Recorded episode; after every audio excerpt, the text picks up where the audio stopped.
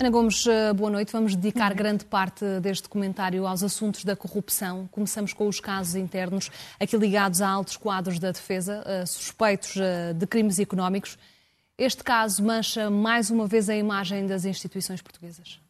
Pois, esse é o problema da, da corrupção, é que uh, corrói a confiança dos cidadãos nas instituições, em todo o tipo de instituições. Uh, governamentais, administrativas, judiciais e, e, e, e, no fundo, acaba por fazer assim o jogo daqueles que querem destruir a democracia, porque se os cidadãos não confiam nas instituições. E neste caso da, da defesa, a mim não me surpreende, desde que eu hum, conheci por dentro o processo dos chamados submarinos e respectivas contrapartidas. Um esquema completamente corrupto.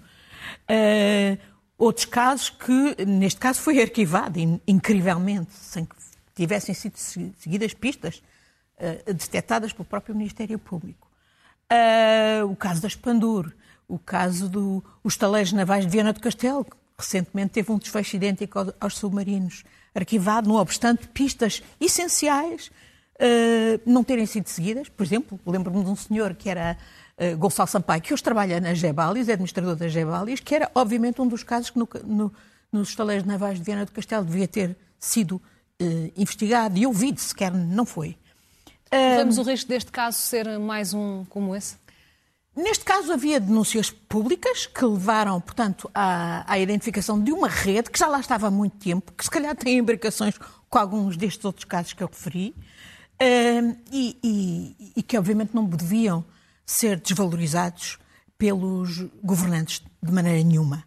E, e, e, pelas outras instituições que têm que fazer o seu trabalho e que aparentemente até fizeram, porque a partir da, da denúncia do relacionado com o Hospital Militar, pois uh, identificaram uh, uh, graves problemas. Veremos, portanto, das ramificações. Esperemos é que não tenha, não tenha os mesmos desfechos de arquivamento que houve nos outros casos, porque houve, obviamente, interesse político Estamos aqui a falar de, um alegado esquema para lucrar eh, milhares eh, de euros com contratos, com obras. Os submarinos, repare, os submarinos é, foi o maior contrato de defesa que Portugal fez. Eram mais de mil milhões e, e são bastante responsáveis pela crise financeira que, que nós caímos em 2010, porque foi nessa altura que foi pago. O, o, estamos a falar de mais de mil milhões e, e, mais de 200 milhões seria se o contrato tivesse seguido como estava uh, previsto. Eh, eu, eu, venho justamente hoje de, de, Washington, onde estive a participar eh, na cimeira, na grande, na grande conferência da Transparência Internacional, que faz bianualmente, esta vez foi em Washington, muito significativo o empenho da administração americana, eh, porque percebem, até por causa das incidências de Trump, que está, portanto, agora até sob a investigação por causa, de, finalmente, dos aspectos fiscais. Mas as ligações com a Rússia, a questão da corrupção está no, no cerne também da luta dos ucranianos contra o, o, o modelo, no fundo, soviético corrupto que, eh, que prevalece eh, na Rússia. E, eh, e, os americanos estão finalmente a criar todo um conjunto de, de estruturas dentro do, do, Ministério da Justiça, do Ministério do Departamento de Estado, do próprio FinCEN, para lidar com as várias formas de combate às cleptocracias, ao branqueamento de capitais, à, à fraude fiscal, etc. E, e sobretudo, uh, com particular enfoque nos chamados enablers. Vão mesmo passar uma lei dos enablers, contra os enablers. Os enablers são os, os facilitadores os advogados que montam os esquemas, os contabilistas, os agentes imobiliários, os elementos do, das administrações que facilitam os esquemas, etc. Tudo isso é muito importante e aplica-se também muito aqui no nosso país.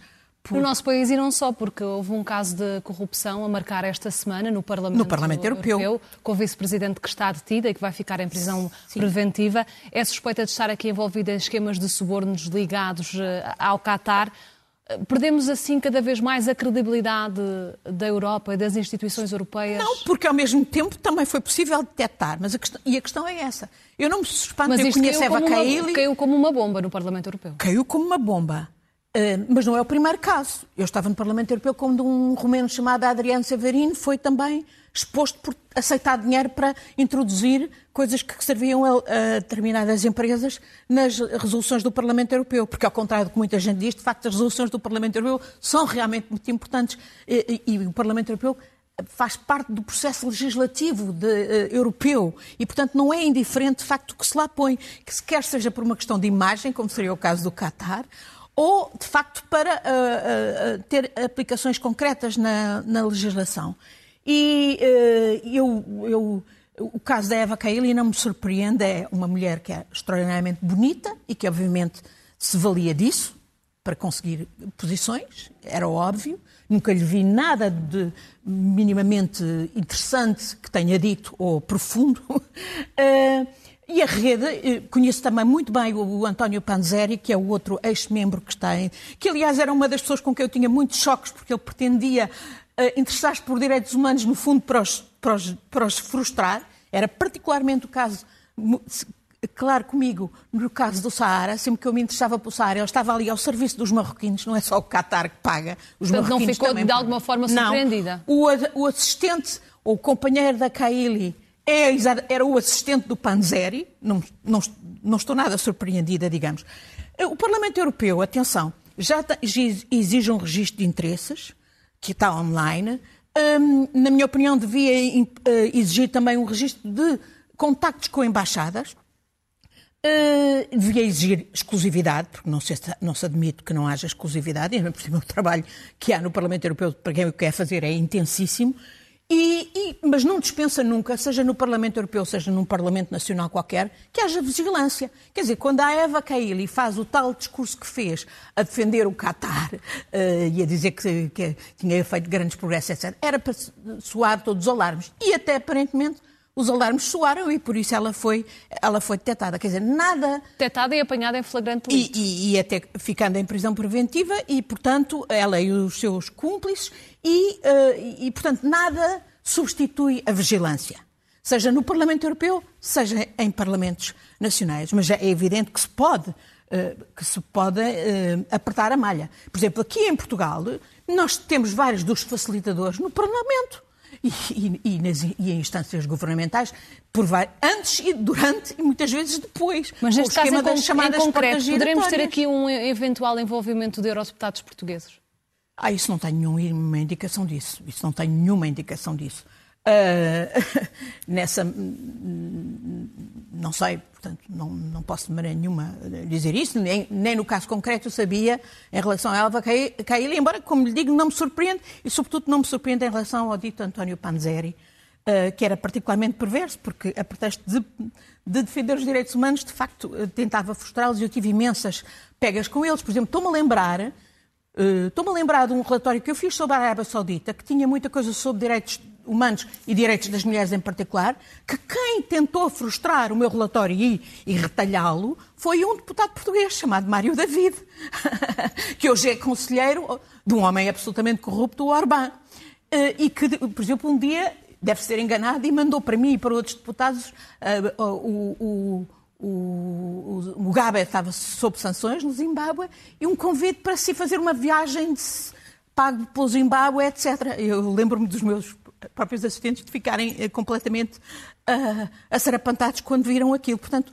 há pessoas que se prestam a isso e, portanto, é preciso ter vigilância porque uh, não tínhamos ilusões. Há gente uh, que está nestes lugares de poder incluindo o Parlamento Europeu, para se prestar exatamente a ser corrompido. E lugares de poder também no futebol. Uh, temos aqui o caso Ora, do Mundial, que está marcado por uma enorme polémica, quer em relação aos, aos direitos humanos, quer também a todos os negócios duvidosos que aconteceram uh, durante a construção de, deste Mundial. O futebol continua aqui a ser um grande mecanismo para a corrupção.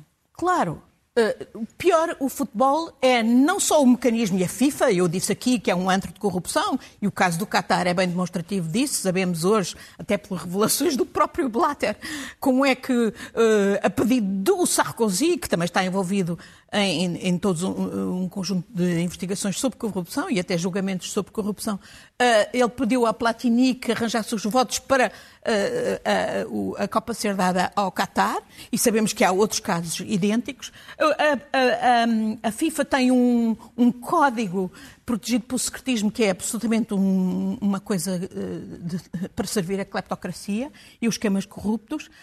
Um, ao outro lado, ainda mais para ver-se é que à, à conta da popularidade do futebol, depois as pessoas ficam como que anestesiadas e toleram, toleram que grandes futebolistas fujam aos impostos, que uh, participem em todo o tipo de esquemas, designadamente os esquemas uh, como, por exemplo, vemos investidores em Portugal, a Fossum, que está na, na, saúde, está nos bancos e não sei o quê, tem negócios com o Jorge Mendes e por trás do clube do Wolverhampton e esquemas completamente sinistras. E, e toda a gente fecha os olhos, em termos das autoridades, como se fosse uma entidade séria. Uh, uh, e as pessoas, os cidadãos, também ficam anestesiados e ficam permissivos a isto. E no fundo Foi não percebem neste que Mundial nós... que sentiu que as pessoas ficaram anestesiadas e fecharam os olhos a estas questões? Claro, com certeza. No caso concreto daqui de Portugal, inclusivamente chegámos ao ponto de ver algumas pessoas a tentar defender o registro do Qatar naquilo que era indefensável. Direitos humanos, direitos laborais, que são direitos humanos, etc. Aliás, com argumentos semelhantes ao da Eva Kaili, não é? Ela também dizia, ai, que bons que eles foram a ajudar-nos na evacuação do Afeganistão. Eu ouvi isto dito cá em Portugal também. Uh, portanto, os cidadãos têm que perceber que, porque uns são corruptos, os outros pagam a dobrar. Porque uns têm esquemas fiscais uh, de fuga ao fisco, quem paga impostos paga a dobrar. Além dos Estados uh, depois serem também roubados, porque obviamente depois dizem-nos que não há dinheiro para a saúde, não há dinheiro para o SNS, para a educação, para a habitação social uh, acessível, para as pensões. Pois não há porque o dinheiro está aí para algum lado. Por exemplo, esta semana em Portugal tivemos as magníficas investigações do seu colega Paulo Pena, também com a ajuda da, da, da doutora Susana Peralta, sobre os benefícios fiscais para os fundos imobiliários. É uma verdadeira vergonha, porque é investimento não reprodutivo, eh, que, que, que, que, rebenta com o mercado da habitação, que faz subir os preços das rendas e das habitações, e que não tem nenhum. e que ainda por cima tem benefícios fiscais. A que título? Foi no tempo do ministro Mário Centeno, como ministro das Finanças, que foi feito um estudo que identificava que Portugal tinha cerca de 532 benefícios fiscais que nem justificação havia para eles. Mas até hoje nenhum deles foi, foi, uh, foi alterado. E a estes aqui é escandaloso. Uh, o imobiliário é um dos temas mais sensíveis nessa questão, mas também as, as criptomoedas, por exemplo. Uh, Deixe-me só, ainda sobre o imobiliário. A economista Susana Peralta diz que fez uns cálculos por baixo, que estamos a falar de cerca de 2.200 milhões por ano que, que, que, que têm benefícios fiscais ridículos, como os dos beneficiários dos vistos gold, só pagam impostos de 4 a 9%. Quando pagam?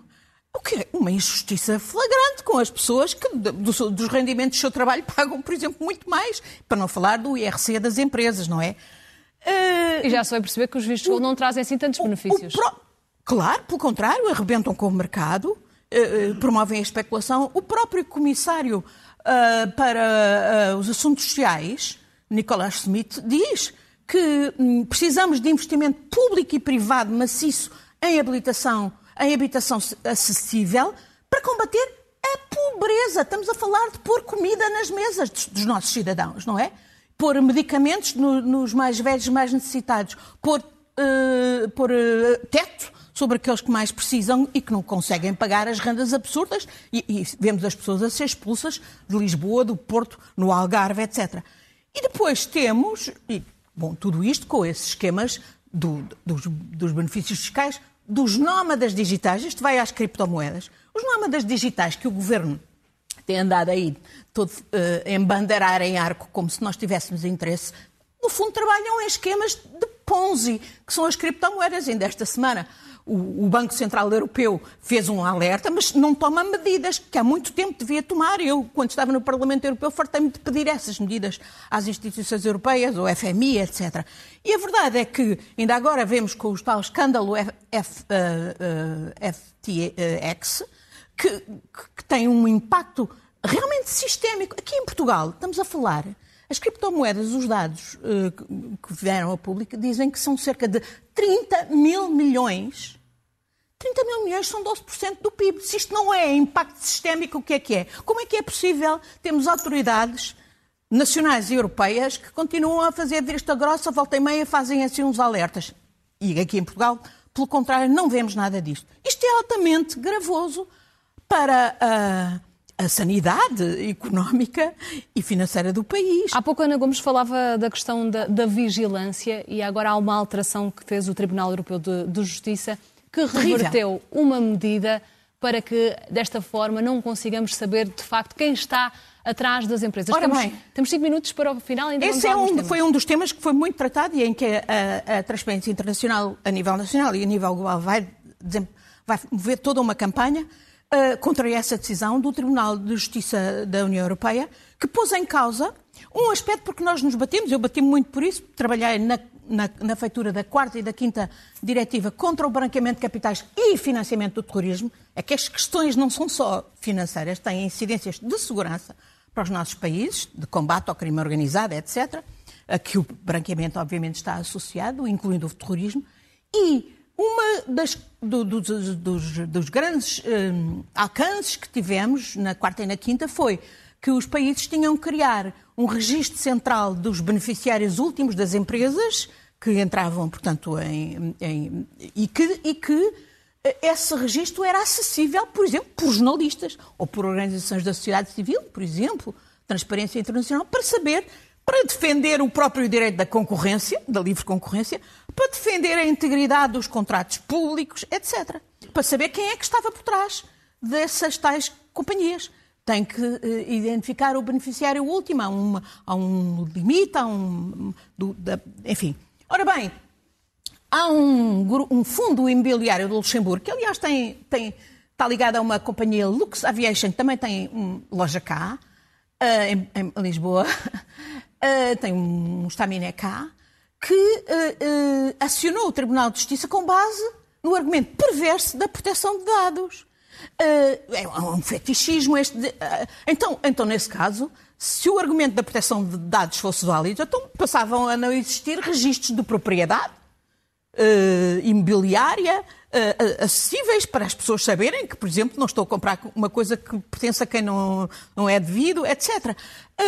portanto, há aqui um fetichismo da proteção de dados, que aliás eu já vi invocar aqui em Portugal no tempo em que Miguel Macedo era Ministro da Administração Interna e eu pedi a lista dos vistos Gold, eh, logo em 2013, a lista dos beneficiários dos vistos Gold, a cada mandou dar-me a lista e ele valeu-se de, de, um parecer miserável da Comissão Nacional de Proteção de Dados, invocando exatamente a proteção de dados, para não me dar até hoje essa lista e para poder beneficiar com o secretismo essas pessoas que têm esse, esse, tipo de benefícios. Dois minutos para, Neste para o caso, final. Isto é perverso, é absolutamente perverso, é um tremendo retrocesso e daí que vai haver uma grande uh, campanha para a correção disto ao nível. De, eu sei que a própria Comissão Europeia está muito preocupada com o que isto mostra de retrocesso e pondo em causa, como digo, a concorrência e a própria integridade pública. E aqui em Portugal há uns trutas que andam a ver, que se, aliás se mobilizaram contra esta